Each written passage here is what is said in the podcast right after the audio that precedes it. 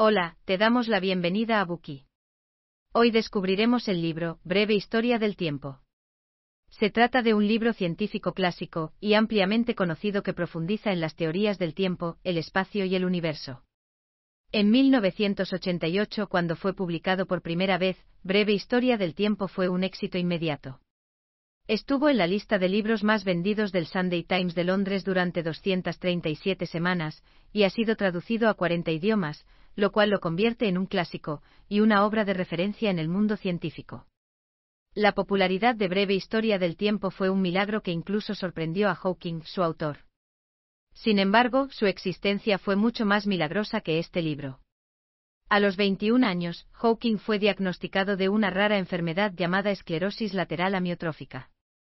Dicha enfermedad hizo que sus músculos se encogieran gradualmente, y acabó dejándolo incapacitado. Hawking tuvo que pasar el resto de su vida en una silla de ruedas, y los médicos temían que no le quedara mucho tiempo de vida. Sin embargo, Hawking desafió las probabilidades. Vivió una larga vida llena de éxitos, y finalmente en 2018 sucumbió a la enfermedad a la edad de 76 años. Tras su muerte, sus cenizas fueron enterradas en la abadía de Westminster, junto a Isaac Newton y Charles Darwin. Si bien la enfermedad restringió la movilidad de Hawking, no limitó su pasión por descubrir los secretos del universo. Gracias a su valor e inteligencia, Hawking siguió adelante con sus intereses, y alcanzó logros espectaculares, lo cual lo convirtió en un gigante de la historia de la ciencia.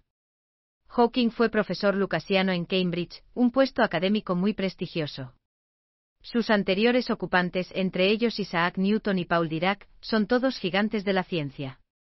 Hawking es considerado por muchos como uno de los mejores físicos después de Einstein. Incluso en el final de la sexta temporada de Star Trek, The Next Generation se le rindió un gran homenaje a Hawking. Se montó una escena en la que una simulación de Hawking, representada por él mismo, jugaba al póker con simulaciones de Newton y Einstein. Entre los logros científicos más notables de Hawking, se encuentran los teoremas de la singularidad de Penrose-Hawking, la radiación de Hawking, y su propuesta de ausencia de fronteras, también conocida como estado de Arle-Hawking. Además, muchos especialistas reconocen sus esfuerzos por popularizar la ciencia de la cosmología, como su cuarta contribución al mundo. Hawking nos explicó que el espacio, el tiempo y el universo pueden parecer normales a simple vista, pero son infinitos y van más allá de los límites de nuestra imaginación. A continuación, emprenderemos nuestro viaje mientras Stephen Hawking nos guía a través de los secretos del universo. Analizaremos el libro Breve Historia del Tiempo en las siguientes tres partes. Primera parte, de la teoría geocéntrica a la teoría de la relatividad. Segunda parte, un universo dinámico. Tercera parte, algunos debates sobre temas polémicos. Primera parte, de la teoría geocéntrica a la teoría de la relatividad. Para empezar nuestro viaje, retrocedamos dos mil años en el tiempo. Antes del telescopio, el ser humano no disponía de herramientas eficaces para observar lo que había más allá del cielo. Solo podían confiar en sus ojos para percibir este universo. Así pues, pensaban en la Tierra como un disco plano e inmenso, y algunos imaginaban que dicho disco estaba sostenido por torres formadas por tortugas, tortugas en la base. Según la historia, el filósofo griego Aristóteles fue el primero en cuestionar la tesis de la Tierra plana. Encontró pruebas que contradecían esa visión. Por ejemplo, cuando se produce un eclipse lunar, la sombra de la Tierra sobre la Luna siempre es redonda. Esto solo resultaba posible si la Tierra era una esfera. Si la Tierra fuera plana, lo más probable sería que su sombra sobre la Luna fuera alargada y elíptica. Además, Aristóteles se dio cuenta de que cuando las personas observaban un barco que aparecía en el horizonte, siempre veían las velas antes que el casco. La teoría de la Tierra plana no podía explicar ese fenómeno. Por lo tanto, Aristóteles planteó la hipótesis de que la Tierra era esférica, mientras que el Sol, la Luna, los planetas y las estrellas se movían en órbitas circulares alrededor de ella. En el siglo II después de Cristo, Ptolomeo desarrolló la idea de Aristóteles en un modelo cosmológico completo. En ese modelo, la Tierra era el centro del universo, y estaba rodeada por ocho planetas que acompañaban al Sol, la Luna y otras estrellas y planetas. El modelo de Ptolomeo era razonablemente preciso, pero tenía un defecto crítico. Partía de la base de que la Luna seguía una órbita muy diferente a la que observamos. Sin embargo, este defecto no redujo la popularidad del modelo de Ptolomeo. Se le conoce como teoría geocéntrica, y este modelo fue ampliamente aceptado durante casi dos mil años. Sin embargo, la teoría geocéntrica de Ptolomeo fue cuestionada en el siglo XVI. En 1514 Nicolás Copérnico dio a conocer su teoría heliocéntrica. Copérnico creía que el Sol estaba inmóvil en el centro del universo, y que la Tierra, y los planetas se movían en órbitas circulares alrededor de él. Posteriormente el astrónomo Johannes Kepler modificó el modelo de Copérnico. Kepler planteó la hipótesis de que la órbita de los planetas era elíptica en lugar de circular, ya que las órbitas elípticas se ajustaban mejor a sus observaciones. De este modo, la teoría científica dominante se ajustaba finalmente a las observaciones de la época. Sin embargo, Kepler no estaba satisfecho con su teoría. No podía entender por qué los planetas orbitaban en elipse. A su juicio existía una fuerza magnética que obligaba a los planetas a orbitar alrededor del Sol, pero si era realmente magnética, pensaba que sus órbitas deberían ser todas circulares en lugar de elípticas. Entonces, ¿cuál era la fuerza que accionaba la revolución orbital elíptica? Esta pregunta fue respondida por Sir Isaac Newton. En 1687 Newton publicó su obra Philosophiae Naturalis Principia Mathematicae, en la que propuso la ley de gravitación universal. La ley de Newton proponía que los astros del universo eran atraídos por una fuerza. Según su teoría, la fuerza era mayor en función de la distancia entre los astros y su masa. Dicha fuerza hace que las manzanas caigan a la Tierra en lugar de subir al cielo, y es la que crea la órbita elíptica de los planetas. A partir de la publicación de esa obra, a esta fuerza se la conoce como gravedad. Además, Newton llegó a la conclusión de que la atracción gravitatoria de una estrella equivale a una cuarta parte de la de una estrella similar situada a la mitad de distancia. La relación entre la gravedad y la distancia era exacta. Los planetas no podían mantener una órbita elíptica si la atracción gravitatoria disminuía o aumentaba más rápidamente con la distancia, de lo contrario los planetas entrarían en espiral o se alejarían del Sol. Además de proponer las leyes de la gravedad, el trabajo de Newton también invalidó la creencia de Aristóteles en un estado de reposo predeterminado. En concreto, Aristóteles creía que un cuerpo permanecería perfectamente quieto si no actuaba ninguna fuerza sobre él. Sin embargo, las leyes de Newton demostraron que esto no era cierto. No existe un estado de reposo absoluto. Tanto el reposo como el movimiento dependen del marco de referencia. Por ejemplo, podemos decir que la Tierra no se mueve y que la Luna sube y baja. No obstante, para alguien que se encuentre en la Luna, ésta permanecerá quieta mientras la Tierra orbita por encima de ella. La imposibilidad del reposo absoluto implicaba el hecho de que el espacio absoluto e inamovible no existía. Asimismo, significaba que la posición de un objeto era relativa a otros objetos, de modo que era imposible darle a un objeto una posición absoluta sin otro objeto como referencia. Sin embargo, Newton se negó a aceptar esta interpretación de su teoría, ya que contradecía su creencia en un Dios absoluto. Además de su creencia en un Dios absoluto, Newton también creía que el tiempo era absoluto. Para él el tiempo y el espacio eran independientes y existían por separado. Partía de la base de que todos experimentamos el tiempo entre los acontecimientos de la misma manera. Esta visión se ajusta a nuestra experiencia, y puede parecer acertada cuando observamos cosas como la caída de una manzana, o el movimiento de un planeta a lo largo de su órbita. Sin embargo, desemboca en una derivación teórica que contradice las observaciones, especialmente cuando el objeto se mueve a la velocidad de la luz o a una velocidad cercana. Supongamos que estamos a bordo de un avión. A continuación, dirigimos una luz desde la parte trasera del avión hacia la parte delantera. ¿Cómo se calcula la distancia que ha recorrido la luz cuando llega a la parte delantera? Para un pasajero en vuelo, naturalmente, esta distancia es igual a la longitud del avión. No obstante, para un observador situado en tierra, la luz ha recorrido una distancia mayor, es decir, la longitud del avión más la distancia que éste ha recorrido, antes de que la luz llegara a la parte delantera. Así es la ley de Newton en su nivel más básico. La distancia entre los acontecimientos puede variar dependiendo de los observadores. Si calculáramos la velocidad de la luz en función de observaciones subjetivas, encontraríamos dos resultados diferentes en los que la velocidad sería igual a la distancia en el tiempo. Dado que los dos observadores ven que la luz recorre distancias diferentes en el mismo periodo de tiempo, deben tener velocidades diferentes. Por lo tanto, si la creencia inicial de Newton era que el tiempo es absoluto, eso nos llevaría a concluir que la velocidad de la luz varía según su observador. En 1865, el físico británico James Clerk Maxwell afirmó que la velocidad de la luz era fija. Su creencia fue demostrada posteriormente por Albert Michelson y Edward Morley en 1887.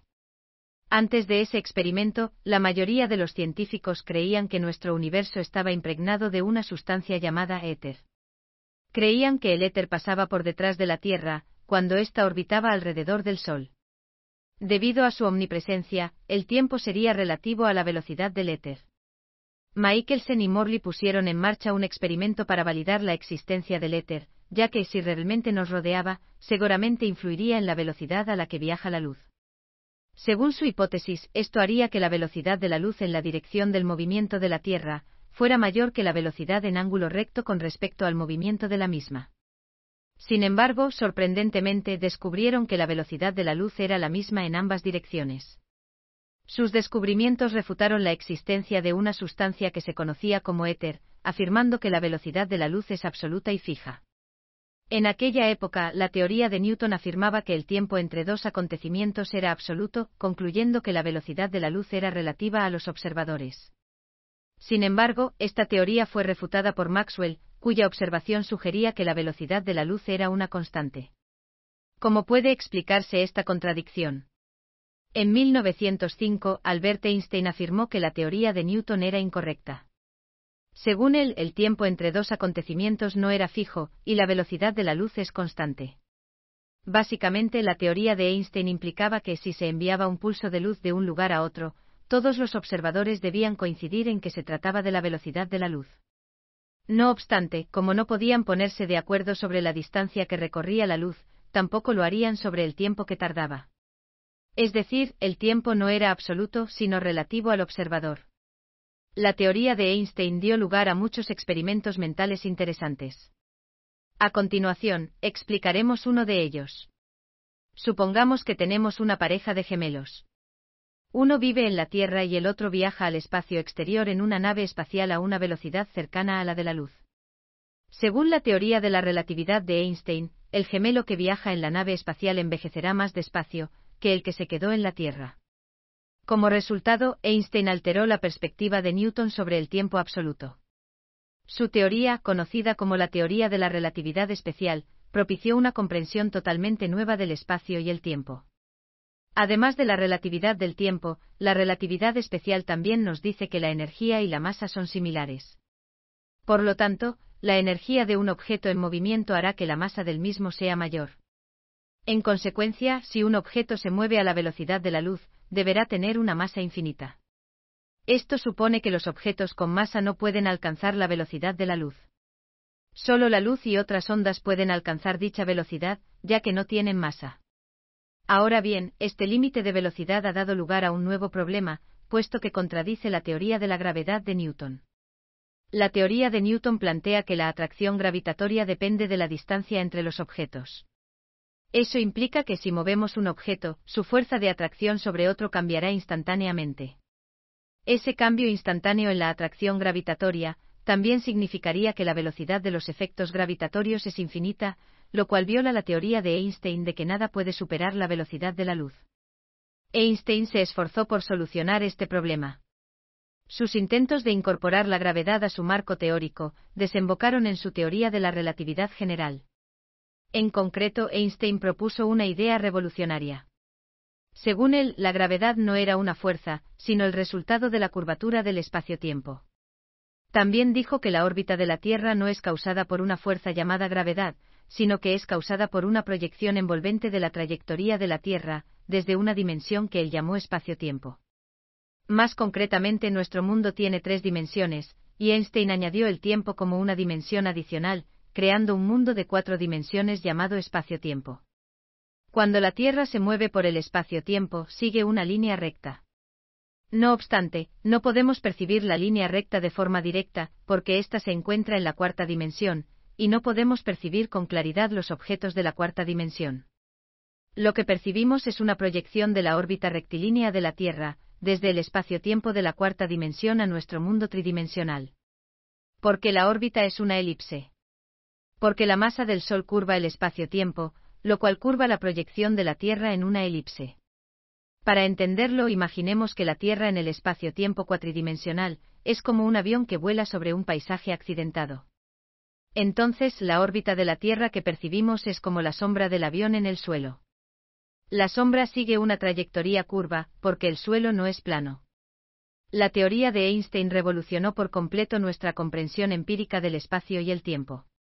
Muchas de sus hipótesis han sido verificadas por observaciones en el mundo real, y actualmente son aceptadas como un modelo acertado del espacio y el tiempo. Hasta aquí llegamos con la primera parte de Buki. Hemos explicado cómo evolucionó la comprensión humana del tiempo y el espacio desde la teoría geocéntrica a la heliocéntrica, desde la ley de gravitación universal de Newton a su teoría del espacio y el tiempo absolutos, y finalmente a la teoría de la relatividad de Einstein. Gracias por escuchar. Compruebe el enlace de abajo para desbloquear el contenido completo. Schatz, ich bin neu verliebt. Was? Da drüben. Das ist er. Aber das ist ein Auto. Ja, eben. Mit ihm habe ich alles richtig gemacht. Wunschauto einfach kaufen, verkaufen oder leasen. Bei Autoscout24. Alles richtig gemacht. Wie baut man eine harmonische Beziehung zu seinem Hund auf? Puh, gar nicht so leicht. Und deshalb frage ich nach, wie es anderen Hundeeltern gelingt, beziehungsweise wie die daran arbeiten. Bei Iswas Dog reden wir dann drüber. Alle 14 Tage neu mit mir, Malte Asmus und unserer Expertin für eine harmonische Mensch-Hund-Beziehung, Melanie Lippisch. Iswas Dog mit Malte Asmus. Überall, wo es Podcasts gibt.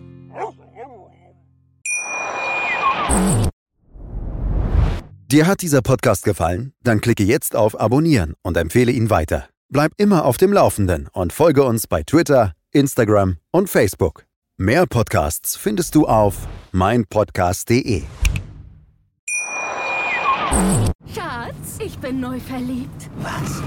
Da drüben. Das ist er. Aber das ist ein Auto. Ja, eben. Mit ihm habe ich alles richtig gemacht. Wunschauto einfach kaufen, verkaufen oder leasen. Bei Autoscout24. Alles richtig gemacht.